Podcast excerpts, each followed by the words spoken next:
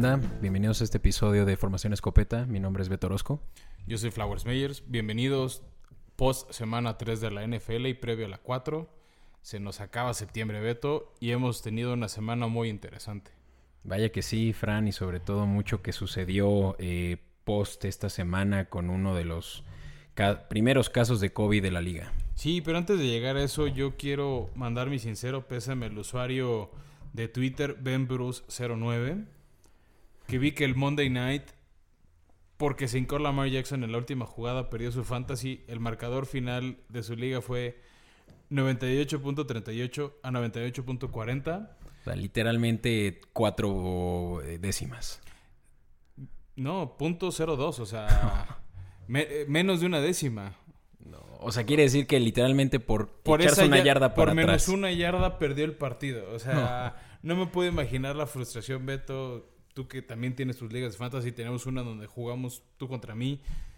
Qué desesperante o qué horror debe ser perder un partido porque cincó tu coreback. O sea, por una yarda que cincó en un momento que sí, obviamente no tenía nada que ganar. Ya estaba el partido perdido. Este y perder así tu fantasy que te puede costar no llegar a playoffs, pues, normalmente son de quiniela, son de ah, son de alguna entrada, qué frustrante. Qué mal pedo, pobre güey. Pues sí, ni hablar, pero ¿qué te parece si con eso nos vamos a los escopetazos? Directo. Bueno, Beto, hoy el primer escopetazo que creo que tenemos que hablar es de los Bills de Buffalo, uno de los pocos equipos que sigue invicto en esta liga que no había impresionado tanto en sus primeras dos semanas, pero creo que tuvo esa victoria declaratoria, como dicen los gringos, statement win, contra los Rams, un equipo que también venía jugando muy bien. Este, de hecho, pues Bills dejó ir una ventaja de 25 puntos y aún así al final logró sacar de buena manera el partido. Que no sé qué tan bien los deja parados a los Bills, definitivamente fue el, la mejor manera de empezar la temporada, pero ese, esa voltereta ya le iba a poner por lo menos para el, el matchup de esta semana, pues tal vez en una situación complicada ellos, pero lo sacaron. Claro, al final, no, y ahí sí nos robamos la frase de Rápidos y Furiosos, inch or a mile, winning is winning. O sea, aquí lo que importa son las Ws, da igual si ganas por paliza de 40 puntos o por un solo punto, al final en esa columna de victorias tienes una más que otros. Y eso suma, también creo que Josh Allen ahorita está intratable. Hubo dudas porque sí, su primera victoria fue Jets, luego Miami, que no, no son de los equipos más fuertes de la liga. Y resolvió, y ahora sí contra los Rams, que creo que tiene uno de los mejores defensivos de la liga, tienen a uno de los mejores defensivos de la liga, probablemente algún día Salón de la Fama en Aaron Donald y les lograron hacer 35 puntos. O sea, tampoco es, es algo, es, algo bajo y, y Josh Allen ha, tenido uno de los mejores índices de coreback. No se acerca todavía tanto a Mahomes o a, Russell Wilson, pero creo que está un poquito más abajo de ellos. Y por lo menos dejando el statement claro de que al ser eh, de los top picks de hace dos años, cuando también se fue antes que el Baker Mayfield y Sam Darnold, que era por lo menos la primera opción, eh, pues para que se lo llevaran probablemente los Jets o los Browns. Ya ni hablar de Lamar Jackson, que fue el último de esos cinco, también eh, por ahí se, mencionaban otros que podían. Ah, Josh Rosen, que ya se me estaba yendo de la, de la mente por el hecho de que fue uno de los corebacks que nunca dio. Ya fue al olvido. Ya fue al olvido. Pero Josh Allen sí es ahorita el segundo coreback eh, rankeado con más touchdowns por aire, con 10 y ya con 1040 yardas en nada más tres juegos. No, claro, lo está haciendo muy bien. Creo que viene otra prueba ruda para ellos contra las Vegas Raiders, el siguiente partido que se juega en Las Vegas. Este, de ahí, bueno, a ver qué pasa, pero su semana 5 van contra los aún invictos Titanes de Tennessee. Entonces se le viene un calendario interesante a Buffalo que de salir avante va a demostrar de qué están hechos. Ya más adelante se enfrentarán a los Pats, que creo que a nivel división va a ser su puede ser los partidos más interesantes para ellos. Pero al menos con este inicio de 3 y 0 creo que sí tienen argumentos de peso para pensar en, en postemporada por lo menos. Y en el primer lugar de la división. Claro, por eso te esos partidos contra los Patriotas creo que van a ser muy interesantes. Van a ser decisivos. De todos modos, el equipo de, de Bills todavía por ahí nos regalaron partido contra Seattle. No me acuerdo en qué semana va a ser. pero bueno. ahorita, para cómo está la cosa, pinta muy interesante ese Buffalo contra Seattle. Este, y veremos qué pasa con ellos, ¿no? Pues mira, Fran, es un equipo que ahorita está teniendo un auge y que hay de un equipo que se pensaba y yo lo tenía como uno eh, el, mejor conteniente en la eh, nación, en el este de la nacional. Esos Philadelphia Eagles que yo creo que están, pero ya dándolas. Sí, está está teniendo un inicio sumamente decepcionante, sobre todo por el plantel que tienen. No, yo, yo creo que si no tuvieran un equipo tan fuerte como los Jets, que hemos criticado mucho, pues lo entenderías más o sería más aceptable. Creo que sí hay un margen de tolerancia a las Águilas de Filadelfia por el tema de las lesiones que han tenido desde antes de que empezara la temporada. En especial su línea ofensiva se ha afectado mucho, pero sí fue el colmo. O sea, ya nos regalaron el primer empate del 2020, tal vez el único. Realmente no es muy seguido ver empates en esta liga, entonces no, y, un juego, y un juego donde tenían la línea que estaba sobre los seis puntos. No me acuerdo si bajó al final a cuatro, pero vamos, o sea, se veían claramente favoritos con Cincinnati. Cincinnati que pues, sigue sin ganar, igual que ellos. Y había sido un poco exhibido por Cleveland, que no es precisamente uno de los equipos más fuertes de la NFL hoy en día. Sí, y, ahorita que se enfrentan, en la semana 4 se enfrentan contra los 49ers, eh, ¿qué puedes esperar de ese equipo con, pues con tantas eh, dudas y principalmente la de Duke Peterson, que probablemente ya haya perdido ese toque? No sé si perdió el toque o fue que confió demasiado en Carson Wentz. Definitivamente creo que ese partido contra San Francisco ya no va a ser tan atractivo como se esperaba. Y más por las lesiones de San Francisco y cómo viene Filadelfia, creo que si quieren encontrar algún momento para rebotar, para aspirar a algo, finalmente su división está muy abierta. el líder hoy en día, después al, cierre de septiembre, es Washington. No es Dallas, no es Filadelfia, mucho menos los gigantes. ¿Te cae? Hoy en día, por la derrota que tuvo Filadelfia, es Washington nada más por el criterio de desempate. Queda muchísima temporada por delante. Pero vamos, eh, o sea, están a partido y medio por su bendito empate de liderato. Tienen argumentos con, qué aspirar todavía. No se les ha ido. O sea, malo sería que ellos fueran con esta marca de cero victorias, dos derrotas, un empate.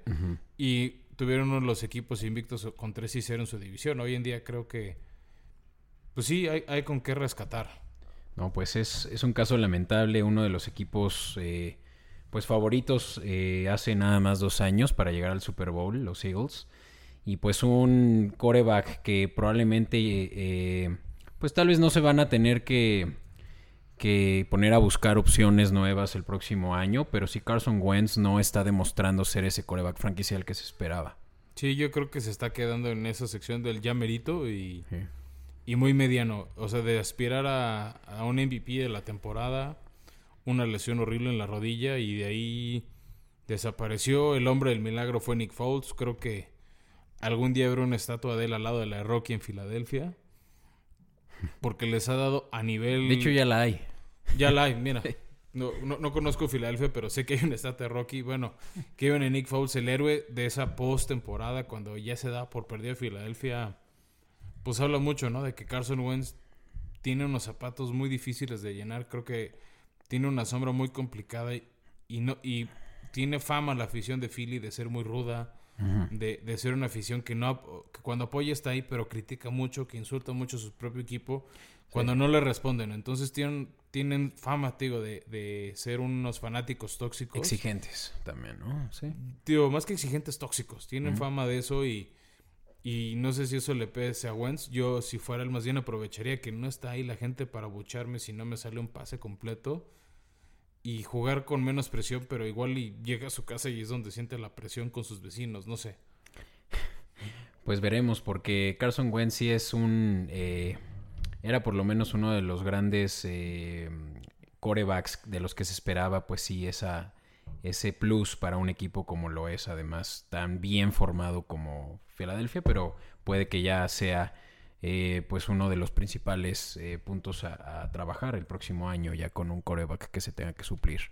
Pues a ver, este... Oye, Franny, ¿qué, ¿qué hay entonces ahora sí, si me permites ya hablar de ello, de tus Titans? Los cardíacos titanes, este... Pues por un lado me tienen de muy buenas. Un inicio de 3 y 0 no era particularmente lo que me esperaba. Les tenía fe en dos de tres partidos, pero creo que contra Minnesota estaba difícil. Era un partido de esos que tienes a un animal arrinconado que es defender o morir. Eh. Lo sacaron cardíacamente 31-30 y todavía Minnesota tuvo el balón al final y la defensiva respondió después de que se habían doblado feamente. No, y Pero es que la ofensiva hizo todo el trabajo que no hizo la defensiva. O sea, creo que fue uno de los juegos, si no es que sí rompió su récord personal. Eh, Goskowski, sí. No, no, no, yo estoy hablando del corredor de vikingos. Ah, Dalvin Cook, sí, claro, fue tuvo una semana histórica para él. 160 yardas, creo. 180 yardas, si mal no me acuerdo. También este Jefferson, su, receptor novato, que llegó a tomar el lugar de Stephon Dix. Creo que estamos adelantando el kit de emergencia, pero creo que puede ser una opción interesante para recoger en waiver wires. Tal vez no todas las semanas será el indicado, pero puede ser un revulsivo en tu banca, puede ser una opción como receptor con tantas lesiones dieron un partido muy bueno. Y en Minnesota empezó a despertar. Pero la defensiva, mira, estuvo conteniendo en terceras oportunidades a Titanes. Creo que no convirtieron de las primeras nueve. Y eso los obligó a buscar goles de campo. Pero a punta de patadas de Goskowski resolvió en el partido. Pero yo creo que ahorita lo que está haciendo hablar de Titanes, desgraciadamente, no es que son uno de los equipos invictos. No es de que están ahí como uno de los líderes. Sino que el martes despertaron a la comunidad NFL con la noticia de tres casos positivos en jugadores, ocho en total en el equipo. Ya había habido un caso el sábado con el entrenador de linebackers. Mm. Este, no, de hecho él no viajó a Minnesota porque su prueba salió positiva y lo tuvieron que aislar. Ahora hay tres jugadores. Hay mucha inquietud en el partido de esta semana contra Pittsburgh, un partido que pintaba interesante. En alguna época fueron rivales de división con el acomodo previo que tenía la liga. Este, iba a ser una prueba de fuego para los Titanes, creo que también para Pittsburgh. Ya llegaremos a ellos. Este, ¿Cuál es el plan de continuidad, Fran? ¿Qué va a pasar con un equipo que tenga más de 10 casos que ya están a nada? O por decir ya que la mitad del rooster, 20, ya esté infectada. Mira, no hay un protocolo sumamente claro en la NFL. No, no es como otras ligas como la Major League Baseball. No es una burbuja como la NBA. Este, hay, distintos escenarios. Al cierre del martes decían que el partido se jugaba. Eh, los nombres que han salido como los positivos son no son jugadores estelares, no son jugadores titulares. Entonces, hasta ahorita hay argumentos para que se juegue el partido en Nashville. El tema es que el equipo de Titanes y el equipo de Minnesota no pueden ir a entrenar a sus instalaciones, no hay entrenamiento con compañeros. No sé qué tanto puede afectar. Ahorita sí en ese sentido de preparación de partido veo una desventaja para, para Tennessee. Al lado de Pittsburgh, un equipo bastante bien preparado, bastante bien coachado. Sí, eso va a afectar la este, línea, eso que va en 3.5. De hecho, tío, el martes igual tampoco hay línea de apuesta en Las Vegas, ni de altas, ni de bajas, ni nada. No dudaría si hay partido que el favorito sea Pittsburgh. Un escenario que están manejando es que también se juegue en Monday Night. Este, sobre todo porque había mucha gente de Pittsburgh que iba a viajar porque va a ser el primer partido para Titanes que sí reciban público. No, iban a aceptar el 30% de capacidad. Pero se está manejando también un escenario que se está sondeando es Titanes tiene su semana de descanso en la 7 y tanto Pittsburgh como Baltimore descansan la semana 8 y en la semana 7 se iban a enfrentar. Entonces, ah. una opción que se está barajando es en la semana 7 tenemos el Titanes Pittsburgh y en la semana 8 juega Baltimore contra, Pittsburgh. Este, contra Pittsburgh. Se repone ese partido. Y tanto Titanes como Pittsburgh descansan la semana 4. Pensando en mis Titanes, sería un escenario relativamente ideal porque ahorita hay varias lesiones. Taylor Lewan, AJ Brown que no ha podido jugar, que, que, fue el mejor receptor del, equipo el año pasado. Y el esquinero Dory Jackson, que para como está Pittsburgh, todos serían este, incorporaciones muy importantes al partido porque Pittsburgh creo que nos regaló una buena victoria contra los Tejanos. Vaya que sí. Les costó un poco al final. Tejanos igual era otro, era otro animal arrinconado que era matar o morir. También murió. pero dio mucha pelea. Durante buena parte del partido estuvieron en ventaja y al final la presión de, de la línea defensiva de Pittsburgh, que es espectacular, acabó quebrando y, y capturando varias veces a Deshaun Watson. Pero aún así, Deshaun Watson creo que encontró una debilidad en Pittsburgh, que es sus esquineros. Tienen un front seven muy fuerte, con, con liderado por TJ Watt y Minka Fitzpatrick.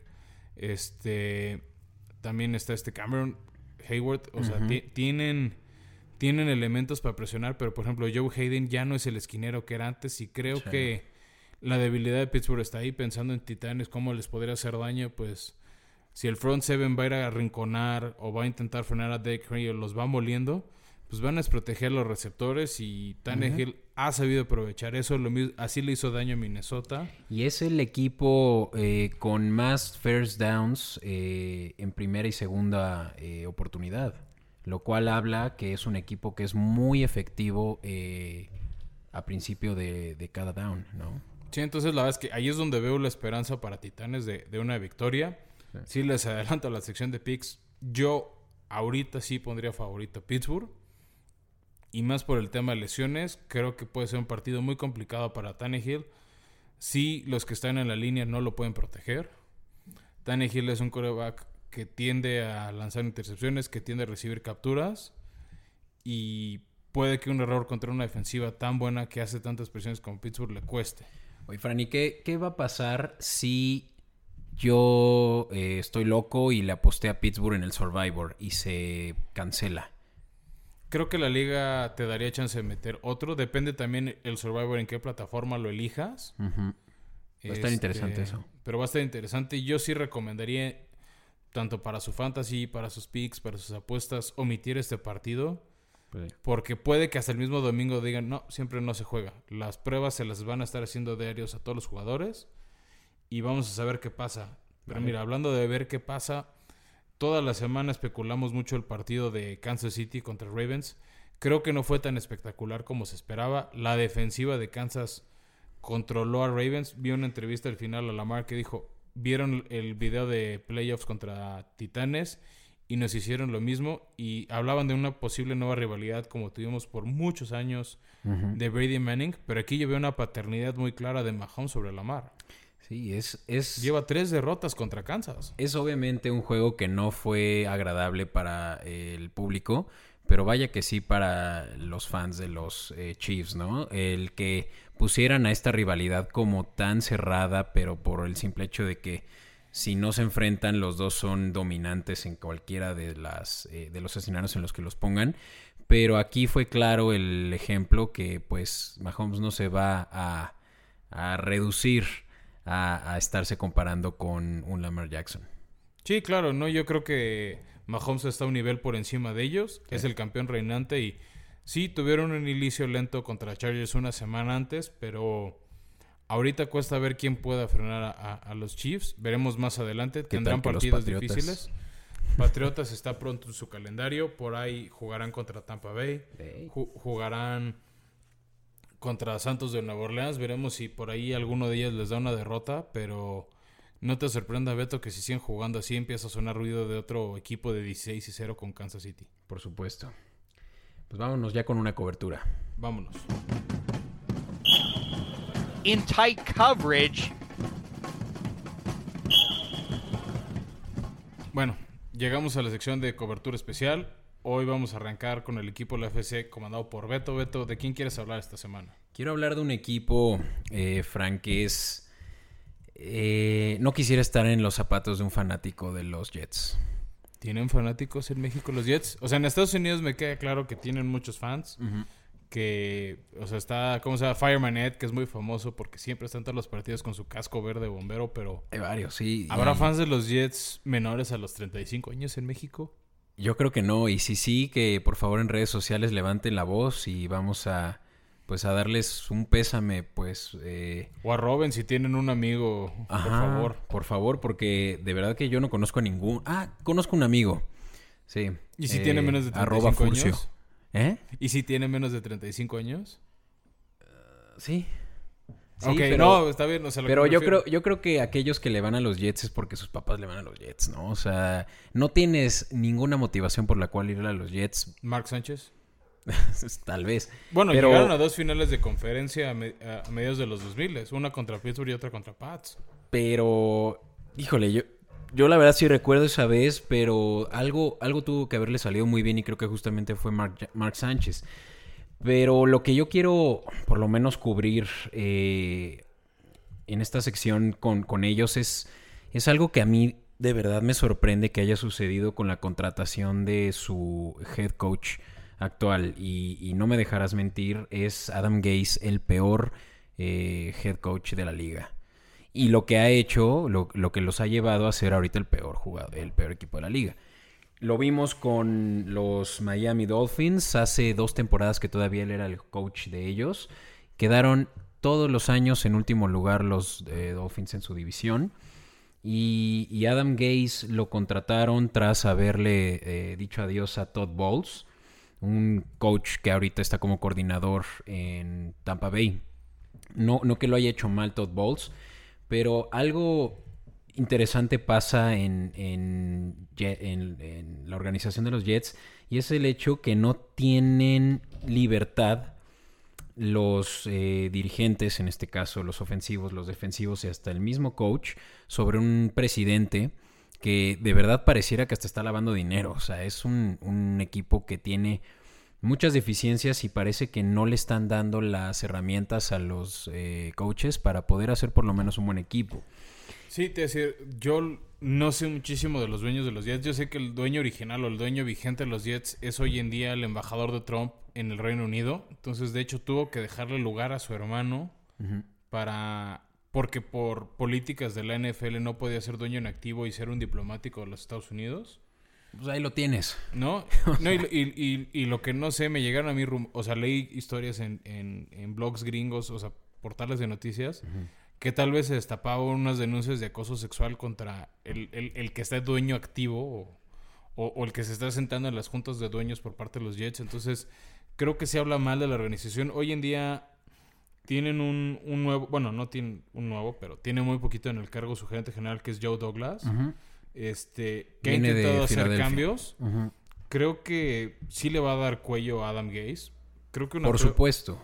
Por supuesto. algo que a mí me, me impacta demasiado de, de la gestión de Adam Gase es cómo los jugadores no responden con él. Prueba de ello es ahorita Tannehill en Titanes, es Kenyon Drake en Arizona, ¿no? O sea, varios jugadores que no estaban dando la calidad que se esperaba de ellos. Este, la están dando fuera de Miami. Incluso hay ahorita jugadores de Miami. Yo sé que te dolió esa derrota de cortesía de Fitzmagic el jueves pasado contra los Jaguares. Dolorosa. Pero vamos, o sea, muchos de esos jugadores que ahorita respondieron en Miami estaban con él. Sí. Y a mí me sorprende porque antes de estar en, en Miami y antes de estar en Jets, estuvo de coordinador ofensivo en los Packers con, con el llano joven Aaron Rodgers e hizo un buen papel. O sea, eso fue lo que lo nominó, lo catapultó a la, a la posibilidad de ser un entrenador en jefe. Creo que también, y ya lo hemos platicado aquí, hay entrenadores que son buenos coordinadores y no sirven para ser entrenadores en jefe. Creo que Adam Gates es un ejemplo. No sé si es un tema de personalidad, de pensamiento, de que no delega lo que debería delegar, que toma lo que no debería tomar. Pero creo que Yates es un desastre. Para mí, un claro ejemplo de como lo tóxico es esa organización. Lo que decías es. Tenían a uno de los mejores defensivos, a mi gusto, hoy en día, que es Jamal Adams. Claro, exacto. Salió por piernas. Él corriendo. Fue a pedirle a Dallas que lo agarraran, Dallas no pudo, al final se fue a Seattle, creo que ha sido una pieza importante, que bueno, ahorita no veo esa defensiva poderosa en Seattle, pero en el partido contra Dallas se notó su ausencia por lesión en el partido, a ver si ya está para la semana 4, aunque creo que Seattle tendrá un plan. Sí, pero y es, también es- Le'Veon Bell, o sea, pagaron una fortuna por él y- y no está respondiendo, no sé si... Ahí también un poco es Le'Veon Bell que pues ya se peleó con Pittsburgh y se peleó con la vida y ya no va a responder. No, pero no tiene un buen coaching. No, y el talento no quiere estar ahí. O sea, me impresiona mucho cómo varios jugadores pues aceptan el contrato novato. No, y es que ese es el problema. Hay talento ahí. O sea, se tenía a Jamal Adams, quien es el mejor safety ahorita. Bueno, tal vez no el mejor safety de la liga, pero, pero uno de los top mejores 3. tres, sin duda. Y, y el caso de Ryan Tannehill es claro. Ryan Tannehill en, lo- en los Dolphins estuvo mermado y su, y su capacidad no la había podido ex- exponer por justamente este techo bajo que tiene Adam Gase como, eh, como head coach. Y ahora en Tennessee, con una buena directriz, está haciendo la diferencia. Y es que lo que yo por lo menos estuve investigando y, hasta es claro para quien no sabe más que como fanático, y te lo digo porque como ya lo mencioné mi papá es delfín, es, es, es, es el hecho de que Adam Gaze tiene quiere sentirse superior hasta por encima del general manager. Y eso fue lo que llevó a Mike McNanan, a, salir de la, eh, por la puerta. Era un, eh, un general manager que redefinió cómo los Jets estaban a partir de que Mark Sánchez en el 2016 o 15 que salió. Y fue, fue gracias a él que se empezaron a redefinir y trajeron a buenas, buenos defensivos. Eh, por supuesto uno de ellos Jamal Adams y a Sam Darnold, la promesa que tienen de un coreback franquicia que es bueno y estaba hasta ah, dándole la pelea a Baker Mayfield por el primer pick de hace dos años, en el 2018. Y, y sorpresa, Sam Darnold, no sabemos quién es, no sabemos qué potencial tiene, porque es un misterio qué se está haciendo con el esquema ofensivo que tienen los Jets, que no tienen ahorita receptores. Eh, Crowder, quien es también un excelente receptor, pues está también ahí eh, atorado. Y ya ni hablar de la defensiva. Greg Williams es el coordinador defensivo, quien es de los mejores a pesar de su pasado oscuro. Y, y Velos están en el borde de ser el peor equipo de la liga a finales de esta temporada. Yo creo que sí son ahorita uno de los candidatos secretos que no dijimos en nuestro primer episodio para llevarse el pick número uno. Yo vi algunos videos, algunos partidos de tazones de colegial de Sam Darnold, veo, vi cosas interesantes, veo, o sea, hay potencial. Lo ha demostrado en algunos partidos de la liga, pero sí, exacto, no, no se le ve una evolución, no se le ve ese momento donde vaya a estallar, tal vez pasa su contrato de colegial, se vuelve el backup en algún lado y le pasa tal vez una historia similar a Tannehill, que ya que cambia de aires toma su segundo slash primer aire en la NFL y, demuestra ese talento de ser un pick de primera ronda. Hoy en día lo veo perdido y para cerrar esta pequeña cápsula de los Jets, Beto, te pregunto, ¿en qué semana Greg Williams se, se convertirá en el head coach interino de los Jets? Ah, Después del pues bye week. Es una pregunta que no había pensado. Yo hubiera eh, asumido que Adam Gates iba a terminar la temporada. Y puede que suceda por el poder que tiene en el equipo, que es lo que decía. Joe Douglas como general manager puede tener la decisión, pero tiene que venir de más arriba algo así de decisivo como cortar a un coach a, la mitad de una temporada. Ha sucedido, pero en casos súper extremos. Yo creo que a menos de que ya se vayan a 0-9, 0-10, sí podemos estar viendo a Greg Williams como head coach y probablemente eh, no solo como interino, sino ya como head coach la próxima temporada. No sé si él se quiere quedar. Ya le pasó lo mismo con los Browns. Este estuvo interino, hizo un buen papel, de ahí fue que agarraron a Baker Mayfield, eso fue lo que dio esperanza. Yo sé que el oscuro pasado, para los que no se acuerdan de Greg Williams, es que él fue uno del Bounty Gate con, con Nueva Orleans. Antes de eso también estuvo. No, no fue uno, fue él el que Pero no fue el único. Ah, Sean ah, Payton seguramente fue el orquestra, pero... Le acabaron echando el muerto a él como coordinador defensivo porque al final era su defensiva. Que bueno, para quien no lo sabe, en el que fue 2012, yo creo que ya tendrá casi 10 años eso, que se, le estuvo pagando a jugadores defensivos bonos por lesionar jugadores. Imagínense nada más. Sí, no, es interesante. Mira, yo a Greg Williams lo conocí antes porque él fue coordinador defensivo de Titanes cuando Titanes fue un asistente regular de playoffs en la época de Steve McNair, estamos hablando hace 20 años. Y a, mí algo que me gusta de su estilo es que coordina defensivas agresivas, es un cuate. Sí, sí, es muy bueno. Es una defensiva que busca el balón, que busca hacer capturas, es un estilo defensivo que a mí me gusta. Hoy en día creo que no es comandado por Greg Williams, obviamente, pero tiene estilos Blitzburg, o sea, por algo se les dice así. Este, el tema es que luego también ese, ese estilo de cargas quema tu secundaria. Y lo malo es que ahorita creo que no tiene el talento suficiente o el equipo no está motivado para demostrar y, veamos, ¿no? Los Jets por ahí en noviembre tienen su, semana de descanso en, un Inter entre dos partidos contra los Delfines. Pero el próximo calendario de los Jets se ve muy complicado. Tienen el jueves un partido bodrio que nos regaló la liga contra los Broncos. No lo voy a ver, de plano. Sí, yo creo que igual y puedes ver secar la pintura y es más entretenido, pero... Fans de los Broncos, creo que aquí viene su primera victoria. aún sin Jeff Driscoll, que al parecer no va a ser el coreback No, no va a ser. titular, va a ser Ripken. Después viene Arizona, otra victoria fácil creo que para los Cardenales. Los Chargers que decepcionaron el domingo, pero los pueden ganar Bills, que los va a volver a destruir. Kansas, que, no bueno, pobrecitos Jets. O sea, pueden llegar a cero Patriotas para su week. y luego los dos y luego dos partidos contra los Dolphins. Entonces creo que por ahí en ese Inter contra en Miami después del 15 de noviembre podremos ver A Gaze fuera de la, a fuera de la de la liga jugada. y ver cómo cierran los Jets que por ahí tienen otro partido contra los Vegas Raiders, contra los Seahawks en diciembre y cierran Rams, Browns y Patriotas. Entonces no sé si vea una victoria por ahí en el panorama de los Dolphins, digo, de los Jets, tal vez una victoria contra los Dolphins, pero veo ahorita y una, asumamos- una seria posibilidad de que Jets acabe 0 y 16. ¿Y qué pasa si quedan con el primer pick? ¿Se van a ir por un nuevo co- coreback? Yo creo que dependerá quién elijan el entrenador en jefe. Si el que llega le tiene mucha fe a Sam Darnold, yo, o sea, viendo lo que hay en Jets, tal vez me- mejor me preocuparía por darle una línea que lo proteja. Pero con tu primer pick no te vas, a menos de que seas Kansas. City y se vayan por Fisher, no te vas a ir en tu primer pick por un lineal ofensivo.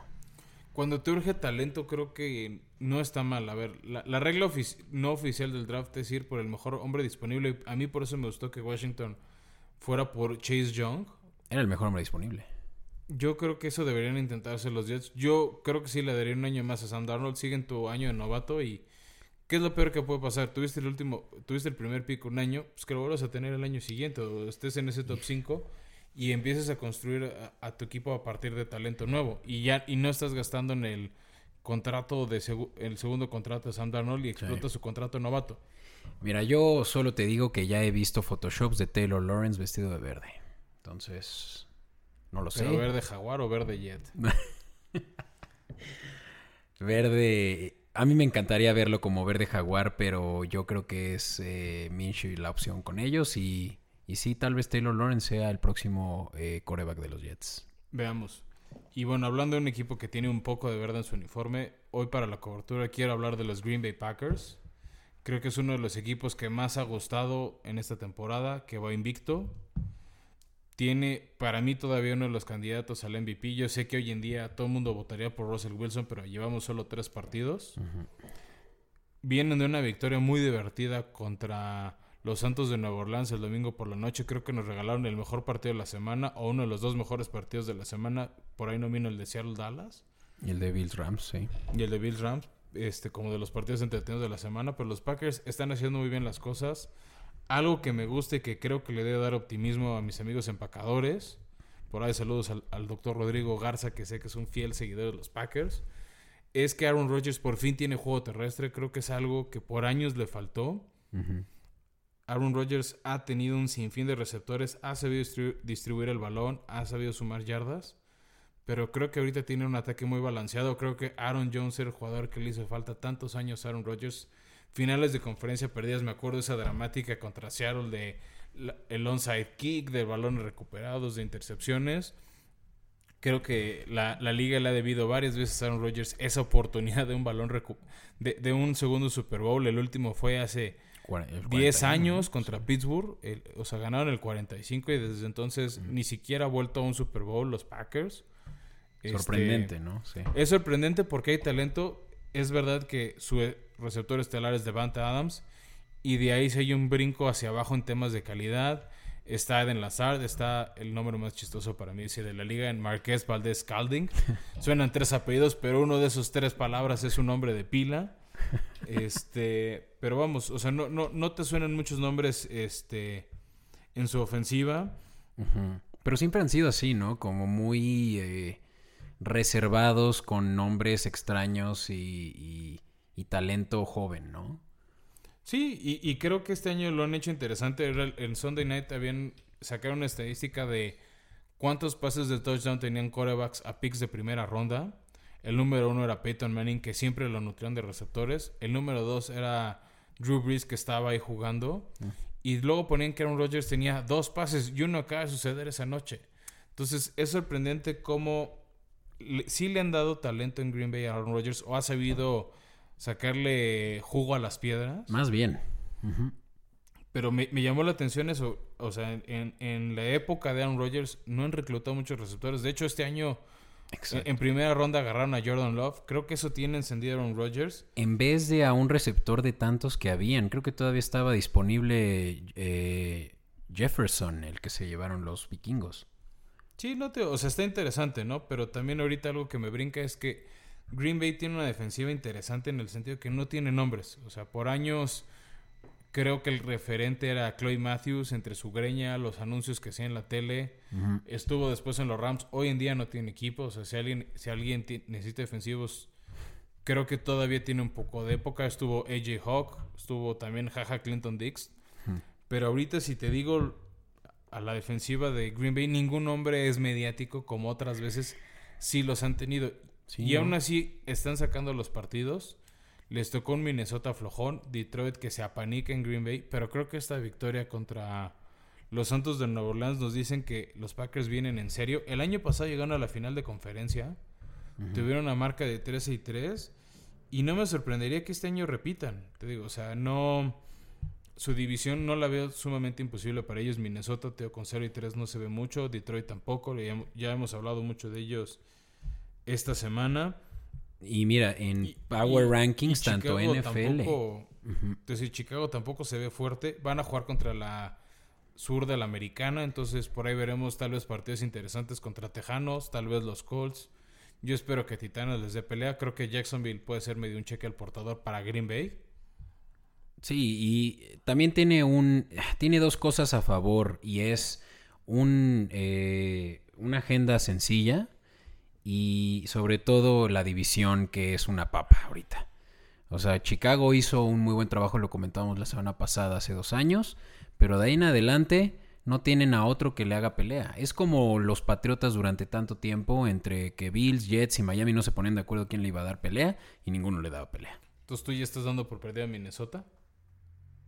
Por supuesto. Vamos, venga. E- e- Era uno de tus candidatos a playoff. Pero sí, mira, los Packers esta semana. Estás poniendo mi propia palabra contra, mí. mismo. Sí, la estoy usando contra ti y todavía ni siquiera llegamos a enero. Pero sí, mira, viene un partido muy fácil el Monday Night contra los Packers, contra los Falcons. Esos Falcons que son por excepción. Ya no quiero hacer leña del árbol caído. Pero después creo que el siguiente domingo nos regalaron un partido muy divertido contra los Buccaneers. Van a visitar la casa de Tom Brady. Creo que será un partido muy agradable. Y por ahí tendremos un partido contra los Tejanos. Creo que puede ser divertido. Los Colts, un rival difícil. Pero de ahí en fuera, salvo Colts, tal vez Titanes. Y puede que Sí. Filadelfia o San Francisco. Pero de ahí en fuera, exacto. Green Sí, Bay sí tiene se un pueden ir con el primer seed. Y esa victoria, exacto. Es lo que te decir. Esa victoria contra Nueva Orleans. Creo que puede hacer que la gente visite el Lambeau Field en enero Órale. ese congelador que es tan difícil para muchos equipos ir y ganar. Veo difícil que le saquen un partido en enero allá y bueno, sin gente creo que puede ser más frío para los visitantes. Vaya que sí. Y, y créeme que yo después de verlos jugar esta semana, sí creo que Green Bay es, y como quería decirlo hace rato, el mejor equipo de la Nacional. Más Eh, que Seattle. Sí, por la defensiva de Seattle. Ahorita en NFL.com y también en PFF eh, están como segundo lugar de, de, toda la liga. Wow. ¿sí? Bueno, pues a ver qué pasa. Yo por ahí Beto oigo a lo lejos las ambulancias. ¿Qué te parece si vamos al kit de emergencia? Vámonos.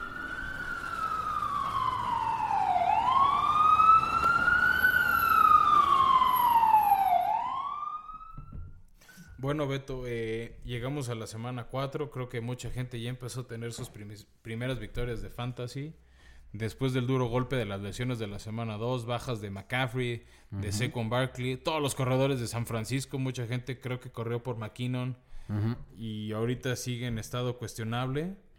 Y eso a mí me lleva a decirles cuál es yo creo que la mejor opción ahorita que tienen seguramente disponible como corredor. Eh, Jeff Wilson va a ser un- una opción para que el que esté hasta el tope del, del, de sus stand, del standing de la liga se va a poder llevar a ese corredor que seguramente va a ser el titular eh, en el juego contra Eagles. Sí, así parece. Yo creo que otro corredor interesante que todavía está libre en varias ligas y que irá gana- ganando minutos es Devonta Freeman, que llegó a los gigantes. Hablamos de él la semana pasada. Yo he visto en varias ligas que sigue sí. Sí. mm. Y a mí un nombre interesante que yo sé que no todos los partidos van a ser para él, pero es este Gaskin de los Dolphins. Sí. Creo que van a soltar mucha presión tanto Fitzpatrick o algún día si entra Tua con él. Contra Jacksonville tuvo un partido interesante en tema de yardas, en tema de estadísticas. Pues mira, yo. en yo- temas de fantasy está promediando 12 puntos por partido. O sea, creo que para un corredor, Sí, es muy bueno. si lo necesitas, esos son números aceptables. Corrió 66 yardas. Pero también es un corredor que ya va a estar, ya no va a estar disponible. O sea, yo literalmente estoy haciendo scroll down en mi liga y no tengo ni uno que me, que me pinte una buena opción. Eh, probablemente estés jugando en ligas muy papas, no lo sé. Está en la liga que juego contra ti. Una de ellas, sí. Pero en la otra liga que tengo, de verdad, yo creo que la mejor opción que tengo es Rex, Burg- Rex Burhead eh, disponible. Y Rex Burhead, como lo hemos comentado, es eh, una opción eh, una semana sí, una semana no. Puede Sí, que la semana por el pasada no comité- corrió muchas yardas, pero sí corrió para tres touchdowns contra Las Vegas. Yo creo que fue el mejor juego de su carrera so far. Entonces, no puedes esperar lo mismo de él la próxima semana. Y, y de ahí en adelante, de verdad que yo creo que si no es Barber o, o Edwards, eh, Peyton Barber o Gus Edwards, pues de verdad que yo creo que vas a tener que stick to wide receivers. ¿Qué ¿En tu dices de? Jones de, de Tampa Bay? ¿Será una opción si es que todavía está libre?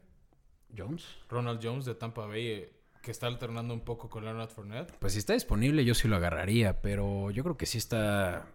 En la mayoría de las ligas, por lo menos en un 60% sí agarrado.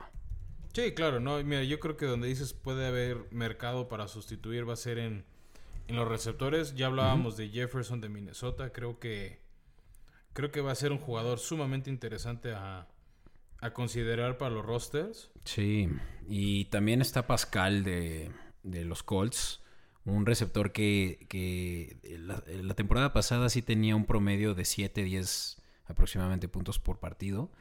Y, y esta semana, y claro que es muy altas y bajas, ya los receptores que tiene estarán disponibles a estas alturas, es porque van a ser una muy buena semana como lo fue el caso de Jefferson y de ahí en adelante se van a mantener más en por debajo del promedio, pero, pero yo creo que también es una buena opción la de Pascal. Sí, te si recapitulando un poco las opciones y de lo que hablamos en cobertura personal, creo que Allen Lazar de Green Bay podría ser una opción interesante. Ahorita que ya se empiezan a acercar los bye weeks, lo hablamos tal vez Titanes y Pittsburgh tienen una semana de descanso, aguas si los tienen, yo les diría este tengan opciones en su banca porque si tienen a jugadores como corner de corredor, a Big Ben, la defensa de Pittsburgh, sí creo que tienes que tener un plan B en tu banca listo para evitar esos ceros que sí pueden hacerte perder esta semana. No, y algo que vale la pena también mencionar, eh, y ahora que se está dando el caso de los primeros eh, eh, jugadores con COVID, es que las ligas de fantasy tienen disponible un espacio para jugadores que caen en el protocolo de COVID. Para que no los pierdas contra el waiver wire. Exactamente. Y, y de ese modo los puedas mantener. Es como una segunda banca. Velo así. Y, y obviamente vas a tener que tener cuidado cuando no estás jugando como la mayoría. Eh, fantasies en los que estás metiendo jugadores de la defensiva. Que si una sola, un solo jugador de la defensiva o la mayoría están ya en protocolo, pues tengas que probablemente tirarla, ¿no? Entonces, aguas con esas defensivas. ¿Cuál crees que sería una buena opción para una defensiva en el waiver wire, Fran? Yo creo que la de Tampa Bay, lo hablaste tú en, las primeras, en los primeros episodios, es una defensiva interesante. Les vienen partidos... inter- es una defensiva que genera puntos. A ver, yo creo que para el fantasy tienes que buscar una defensiva que, aunque reciba touchdowns, genere, genere intercambios de balón, genere fumbles, genere intercepciones. Entonces la de Tampa Bay en su calendario próximo viene los LA Chargers, viene por ahí Chicago, viene Las Vegas, vienen los Giants, viene Carolina otra vez. Sí tienen por ahí partidos difíciles como Green Bay, Nueva Orleans. Ahora, yo, yo, pero- yo, Beto, no tengo disponible a los eh, Buccaneers porque ya están en un 65% de las ligas ocupado. Uno así que digas, puta, ese sí está disponible. Yo te voy a decir uno. Los Washington Football Team. ¿Sí crees? Sí. Eh, como defensiva y... Ah, bueno, no esta semana. Ojo. No me vayan luego a, A quemar. a, a que- a querer matar. Pero Washington Football Team eh, Long Road, yo creo que sí es una buena opción. La primera semana hicieron 18 puntos aproximadamente. Porque le interceptaron el balón a Carson Wentz. Y tuvieron 8 sacks. Sí. Sí, pero también, mira, es, o sea, si, si no se hubiera lesionado a Chase Young, yo creo que te diría que sí. Definitivamente. ¿Está lesionado? No sabía. las- el top 8 defensivas ya se fue. Una defensiva que ha generado intercambios de balón, pero pues viene el tema del COVID, es la de Titanes. Es una defensiva que ha permitido muchísimas yardas, ha permitido puntos, pero también ha generado intercambios de balón. Creo que por ahí uno que otro matchup puede ser inter- interesante. Pero una- su secundaria a mí me preocupa. es que así como, así como genera yardas, está generando intercepciones. En todos los partidos ha generado por lo menos dos intercambios de balón. Ha frenado en la zona de gol a sus rivales. Entonces te digo, creo que va a haber ciertos matchups donde te va a dar a favor. Hasta ahorita en todos los partidos ha sumado. Creo que esta semana contra Pittsburgh puede ser un buen parámetro para ver si la quieres elegir o no. Mira, Otra yo, defensiva que creo que está callada. yo diría que la de los Broncos, si es que nada más necesitan cubrirse porque tienen a Pi- Pittsburgh esta semana. On by week. Yo creo que va a ser uno de los matchups fav- eh, favorables para Denver con los Jets, que ya lo platicamos, ahorita son un desastre. A la que yo por ahí podría monitorear como interesante es la de Chicago. Creo que Khalil Mack es el corazón y el espíritu de esa defensiva. Y para el fantasy es una opción interesante a tomar en cuenta. Tiene uno de los descansos tardíos en la liga. Tienen partidos contra ofensivas pobres por ahí, como Carolina, como Detroit, este, como los LA Chargers. Entonces, Sí, hay opciones. Mira, menos mal las defensivas. Bueno, yo por lo menos. Lo que eh, necesitas es que tu defensiva es que te sume 3-4 puntos. Yo creo que no esperas No, ganar con pero- tu defensiva, pero tampoco que te cueste el partido. Mira, yo lo que hice en, en la liga que tengo con mis cuates es que le puse unos tweaks ahí a los números y el scoring. Yo estoy como el comisionado. Y le sumé más las opciones de intercepciones, cambios de balón, justamente, y todo lo que le pueda dar a la defensiva un mejor. eh, un mejor parámetro para ser un jugador que haga una diferencia, en este caso si considera como jugador. Y hay defensivas que dan más de 20 puntos y eso lo vuelve mucho más entretenido. Porque hay defensivas en las que de a 10 a 7 puntos, pues no va a hacer mucha diferencia. Pero sí es algo que te va definitivamente a dejar la victoria, como el caso de con quien comentamos que por punto uno perdió, ¿no? Sí, claro. Y mira, yo creo que también ya para cerrar una defensiva que puede ser interesante si, si está disponible, porque hay una que otra liga que no brincó, es la de Green Bay. Te digo, no tiene nombres. Puede ser interesante. Y si no, también saben que piensen en pateadores. Por ahí uno que otro. Lo de Goskowski esta semana fue, fue inverosímil. Seis, seis patadas, tres de ellas de más de 50 yardas, que es donde sumas. Pero creo que por ahí tienes que pensar cómo puedes rescatar o hacer la diferencia en tu partida de fantasy. Mira, yo, yo siempre he dicho que cuando tienes que cubrir a un kicker, vete por el que esté hasta arriba disponible. Ahí sí no va a haber mucha diferencia, no es como con los receptores que va a haber ese standard deviation entre los muy buenos y los mediocres y, y sí, pues si, Sí, si nada te hace no- falta, pues agárrate al primero, yo voy a Bullock, date, ¿sabes? En fin, pues vámonos ahora sí, Fran, con la última sección. Esta es cuarta y uno. Venga. Yeah,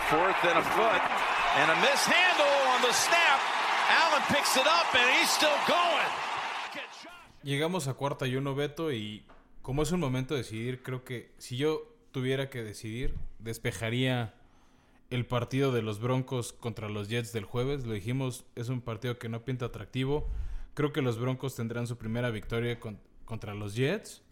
Eh, puede ser un pick para Survivor y creo que esto es lo que puedo decir de ese partido el jueves. Yo no estaría tan seguro con eso de que la línea está even. Pero aún así creo que, y lo hemos hablado, lo dijimos en cobertura la otra vez, Broncos tiene tantito mejor equipo y esta semana estuvimos a los Jets. No es un pick seguro de Survivor, pero es uno de los candidatos. Sí. Uno de los picks seguro ya entrando a los partidos del domingo es Baltimore visitando a Washington. Si ya quieres quemar a los Ravens, creo que esta es una oportunidad Sí, es para, clara. para hacerlo. Este, son favorito por 13 puntos. Yo no he visto una línea más alta este año que, que esa. Sí. No, creo que, creo que no. El spread desde 13 está interesante. La línea está en 47. Creo que en una de esas sí se puede rebasar. Y más un Baltimore que viene enojado de haber sido humillado por cómo fue humillado su ofensiva contra Kansas. Creo que Sí, no, van a, La no van a- defensiva no van a se- mostrar eh, se acabó cansando contra Pat Mahomes. Equipos especiales respondieron, nos regalaron el primer regreso touchdown de la liga y creo que este lo siento mucho por Washington que serán el equipo de rebote o el rebound guy para, para Baltimore. De ahí tenemos un partido interesante a mediodía, los LA Chargers visitando Tampa Bay. Creo que Tom Brady sumará otra victoria. Justin Herbert sumará otra derrota. Todavía no veo esa primera victoria para Herbert. Pero, La línea ahorita está en Tampa por un touchdown. Pero ahí la línea tal vez te puede jugar a tu favor. Digo, la defensiva de, de, perdón, Bucaneros ha demostrado que probablemente es hasta mejor que su ofensiva. Por eso es que creo que pueden ganar por esos 7 puntos y cubrir la línea. Sí, pero la defensiva de Chargers también es, yo creo que competente, lo suficiente por lo menos para que la línea de la línea ofensiva de los Bucaneros se vea eh, eh, cubierta. Pues sí, veamos, este, creo que Chargers le hará un partido difícil a Tom Brady, pero esa defensiva le hará la vida de cuadritos a Justin Herbert y creo que por Fox Sports podrán ver otra victoria de Tom Brady. Y bueno, también Fox Sports tiene anunciado el partido de Titanes Pittsburgh del que ya hemos hablado. Eh, parece que seguirá en pie, pero vamos, yo sí me abstendría de apuestas, incluso el fantasy hasta ahora y con esperanzas de último minuto, donde creo que pueden también quemar a un Survivor y se ve un partido sumamente fácil, es la visita de Seattle a Miami. Creo que Russell Wilson está en un plan muy grande. No sé si su defensiva vaya a viajar a Miami, no se les ha visto en tres semanas, pero aún así Russell Wilson está ganando el partido y creo que si veremos un poquito de Fitzmagic por ahí, pero no sé si veremos la magia suficiente para pagar el invicto de Seattle, que ahorita está favorito por seis y medio. Y una Y creo que pueden ganar hasta por más. Sí, y la- las altas están a 54 puntos, eso también me sorprende. Están esperando a que Fitzmagic sí salga esta semana. Pues es que más bien no hemos visto la defensiva de, de, de los Seahawks y pues desde que se acabó Legion of Boom, pues ya quién queda. ¿No? Creo que queda más la fama que realmente ahorita talento. O sea, Dallas no hizo lo suficiente por castigos tontos, pero Dallas les hizo lo que quiso esa defensiva. O sea, salvo buenos despejes que tuvieron, que arrinconaron a Dallas y hicieron que tuvieran drives muy largos.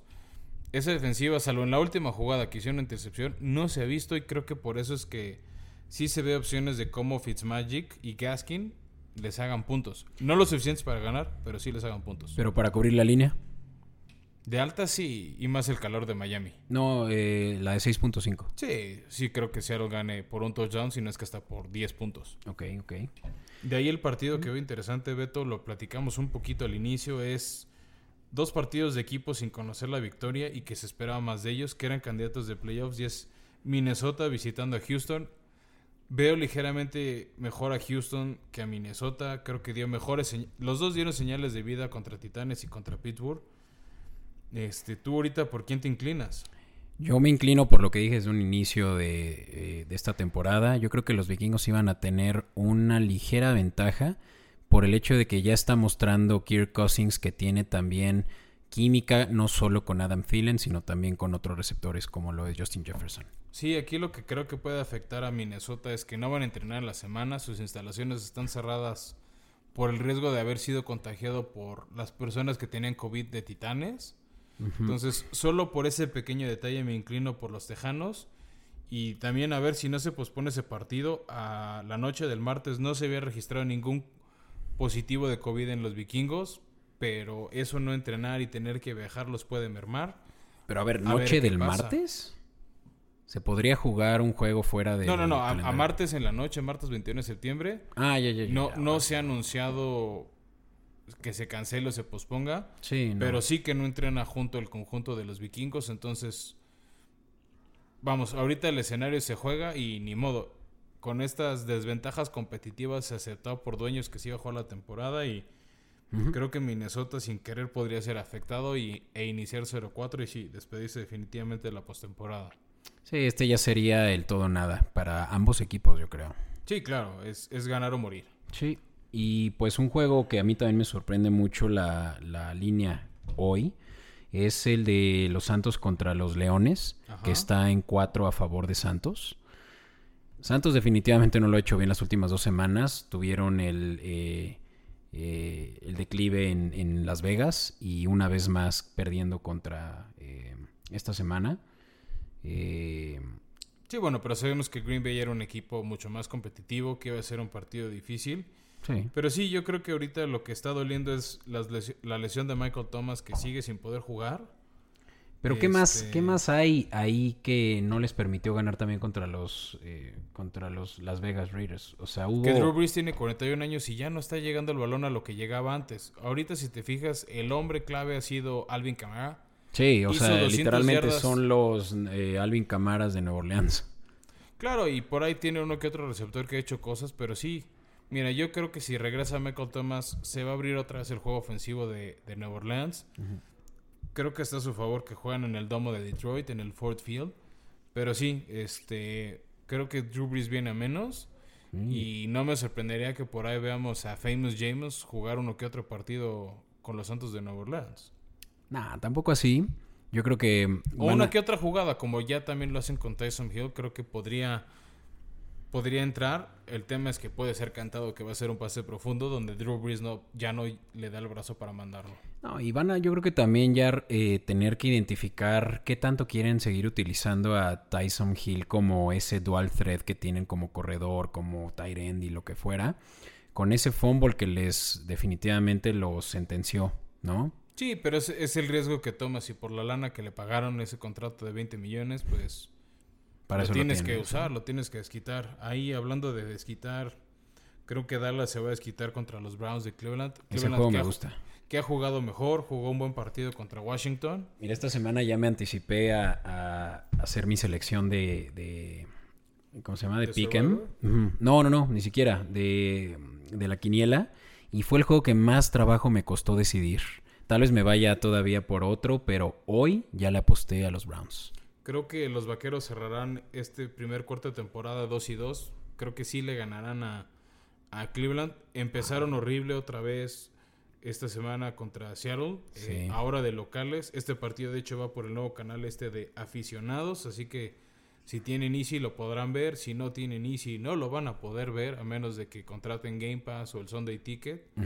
Este, pero creo que Dallas volverá a ganar. La ofensiva está, se está tardando en carburar, pero está respondiendo. Pero es la defensiva la que me preocupa y los Browns tienen ahorita muy buen eh, momentum tras haber ganado la semana pasada y, y puede ser uno de esos comebacks que está haciendo en su carrera, muy temprana carrera, eh, Baker Mayfield. Sí, claro, o sea, creo que sí es un partido para utilizar a Kareem Hunt o a Nick Chubb si lo tienes en tu fantasy. Este, pero vamos, yo sí me inclino un poquito por, por los vaqueros. Y bueno, ya ahorita que tocaste la quiniela, ir adelantando un poco a todas las personas que están escuchando que a partir de la semana 5 lanzaremos una dinámica de quiniela, de pick'em, nada más es elegir al ganador.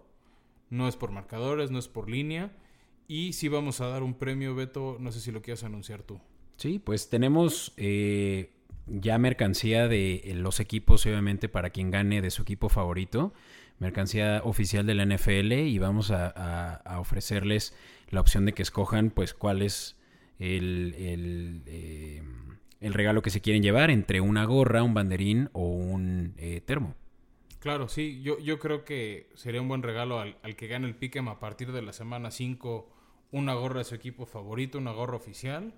Este, pero explicaremos mejor esa dinámica en la semana 5, pero sí váyanle diciendo a sus amigos, a todos los que nos escuchan y mejor aún a los que aún no nos escuchan que va a estar esto y vamos, no no no hay que pagar una cuota por entrar a esta opción Ah, es nada más para que nos humillen. si es que nos ganan, porque obviamente en ese grupo vamos a estar tú y yo con nuestras elecciones. Exactamente. Y hablando de selecciones, ¿crees que tus jaguares le ganen a Cincinnati allá? Que se metan a la selva a ganar duelo de felinos. Mira, yo le puse a los eh, jaguares, pero simplemente por la línea. Está favorita para los bengalíes por tres puntos. Ah, no, está en contra más bien. O sea, Jaguar está favorito. Está favorito. Que bueno, por la experiencia, por el juego terrestre que está enseñando Robinson, puedo entender por qué. Sí, y en, en tal caso, por más que no jueguen en casa y por más que estén contra la línea, yo creo que Jaguares tiene una mejor eh, oportunidad para ganar. Y es porque eh, por más que todavía Joe Burrow no ha sido derrotado, eh, hablamos de que tiene eh, ahorita un récord empatado y, y ganador con una victoria. Sí, sí es que no me Burrow equivoco. no ha ganado. Cincinnati no ha ganado un partido. Ah, no ha ganado partidos. Más bien entonces no han ganado, pero es por eso que todavía no se puede tal vez coronar contra los jaguares, porque no ha podido demostrar que tiene las herramientas a su favor, que por más que tenga John Ross y que AJ Green, uno de los veteranos, eh, yo creo que ahorita eh, más subvaluados de la liga, pues todavía no ha podido eh, demostrar que tiene lo que se necesita para ganar en un rookie como él. Bueno, y hablando de veteranos subvaluados, ¿cómo ves que Nick Foles va a iniciar su primer partido como Chicago Bear contra Colts? Sí. Los Colts que vienen jugando muy bien, les tocó un flan en los Jets. Lo hicieron, los hicieron pedazos. Y ya habíamos hablado que Chicago no se veía mucho futuro con Trubisky. Los, le hicimos su cobertura personal ya. Sí, no, no, o sea, nos dieron la razón a la siguiente semana. Sí, vamos, yo creí que iban a aguantar un poquito más, pero bueno, este Chicago está invicto. Hoy en día está 3 y 0. Sorprendente. sí. Sorprendente, definitivamente. Suena como el impostor ahí. Y bueno, aunque la línea da favorito por dos y medio puntos a Indianapolis, También está cerrada. está cerrada. Igual y yo me inclinaría, si quieres elegir línea a Chicago, ¿no? Este, la defensiva de Chicago puede demostrar qué tan mortal es Philip Rivers. Es un estadio abierto, no va a ser la misma comodidad que jugar en Indianapolis. No es el frío horroroso de Chicago, que creo que eso puede evitar que Philip Rivers cometa los errores a los que estamos acostumbrados. Pero si es elegir un ganador, creo que sí, Indianapolis. La línea de 45, creo que es de esos pocos partidos que veo las bajas, que, me, que me inclinaría por las bajas. Por las, porque ambas defensas son muy buenas. Ahorita la defensiva de los Colts está permitiendo, creo que en promedio, menos de 25 puntos por partido. Y, y yo creo que todavía la tienen hasta disponible, regresándome rápido al kit, eh, disponible en el waiver wire. Esos Colts en la defensiva están dejando una marca. Sí, a ver, a ver qué pasa, ¿no? Este, creo que sí me inclinaría un poquito por Indianapolis, tío, de ganador. Yo me voy por no, los Bears. no- me vez. sorprendería que la ofensiva de Chicago despierte y agarre nuevos bríos No, y la ofensiva. con, con Nick Foles. O sea, que esa Exacto. ofensiva de Chicago se prenda porque está Nick Foles en los controles. Anthony Miller, tienen a Allen Robinson todavía, eh, por lo menos motivado, ahora que no tiene a Trubitsky. Sí, o sea, te no, no, no me, o sea, no me sorprendería una, una victoria de Chicago, pero mi bolita de cristal dice que no. Este, y hablando de bolita de cristal, donde me dice que sí es Arizona ganando a la Carolina al mediodía. Este es el último partido del mediodía. Este, Y ahí se va mi aire me Survivor, decías si no, que el ¿eh? Survivor con Arizona, si no, lo, si no lo han utilizado, creo que es un gran momento para elegir a Arizona. Y mira, yo, yo te platico el, el- lo que me pasó este fin de semana. Casi, eh, casi me cortan esta semana mi novia por el hecho de que, de que perdió su equipo, su última vida de Survivor por apostarle a los eh, Chargers, que yo se lo recomendé por una defensiva de, los, eh, de las Panteras deplorable. Y, tanto así que esta semana yo quiero redimirme y demostrar que sí tenía un punto en el hecho de que los Panthers no van a dar ni siquiera, van a sacar las garras contra los Cardenales. Bueno, yo lo espero porque el coreback de dos de mis ligas de fantasy es Kyler Murray y hasta ahorita, a pesar de la derrota contra Detroit, ha jugado bien Kyler Murray. A mí no me gustó que ganara novato el año, yo creía que era para AJ Brown, pero bueno, está dando argumentos que puede ser un jugador estelar de la NFL. La química entre él y de Andrew Hopkins es muy buena, entonces este sí. Que ahí es un arma de doble filo, ¿eh? Yo, yo estaba eh, identificando que no tiene ningún otro receptor de los Cardenales eh, más de 100 yardas. Eh, si no es que probablemente Andy Isabella ya, ya las haya cruzado esta semana. Pero eso también es preocupante eh, viéndolo desde el punto de vista de que tienen nada más una ofensiva dirigida a un solo, a un solo jugador. Bueno, también con el dinero que le ofrecieron a Arizona, no sé si haya presión de, de la directiva del equipo de que la primera opción, la primera lectura, el primer read que tiene que hacer Kyler Murray es de Andre Hopkins y salvo que lo vea muy marcado, este, ir a la segunda, ¿no? Y pero es preocupante, ¿no? O sea, quiera que no, eso eh, puede funcionarles hasta que ya las defensivas puedan eh, anticiparse a esta necesidad que habrá por ponerle hasta tres personas para cubrirlo. Claro, pero como lo dijiste, Carolina no es esa defensiva. Exactamente. entonces creo que esa discusión será interesante para otra semana. Bien. Y miren, si por alguna razón ya usaron en su fantasy Arizona o no los convencen nuestros argumentos, creo que es hora de elegir a los Los Angeles Rams, que recibirán en el bello SoFi Stadium a los gigantes de Nueva York. Unos gigantes sumamente diezmados, que a ver si Devonta Freeman empieza a ca- a carburar contra ese equipo. Y le compro un poco de tiempo a, a Danny Dimes, a Daniel Jones, Pero sí, yo creo que los Rams tendrán una tarde muy tranquila en su estadio contra los Gigantes.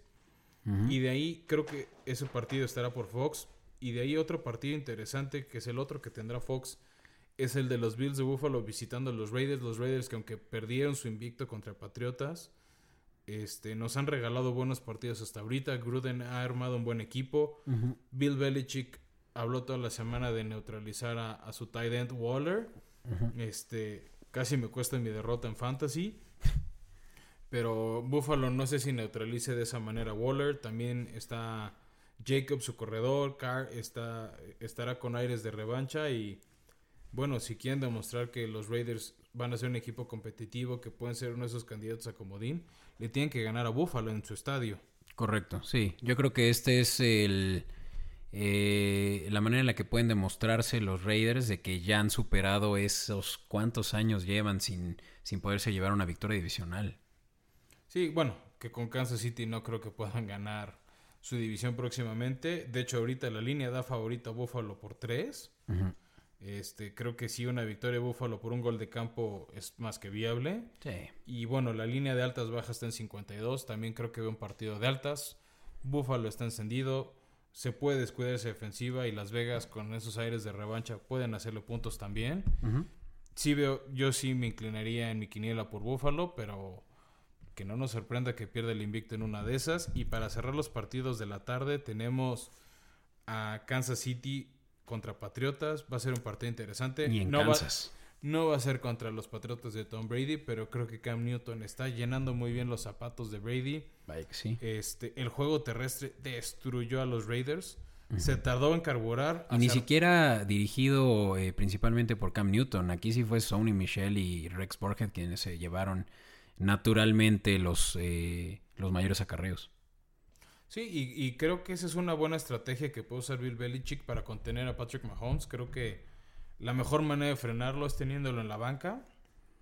Entonces, entre más tiempo esté la ofensiva Patriotas, que Bill Belichick, toda su carrera con Tom Brady fue una ofensiva así, de pases cortos, de muchas corridas, de, tener primero y diez, segundo y siete, tercera y uno y ser eficientes. Entonces, creo que si Patriotas es eficiente en tercera oportunidad, le podrán dar pelea a Kansas. De todos modos, creo que Kansas conservará su invicto una semana más. Pero creo que será, al igual que en la semana 2 contra Chargers, un partido que se tardarán en sacarlo y no lo ganarán tan fácil como contra Ravens o como contra Tejanos. Justamente, y es, es eh, un juego que para mí fue un no-brainer en escoger a Patriotas por la línea.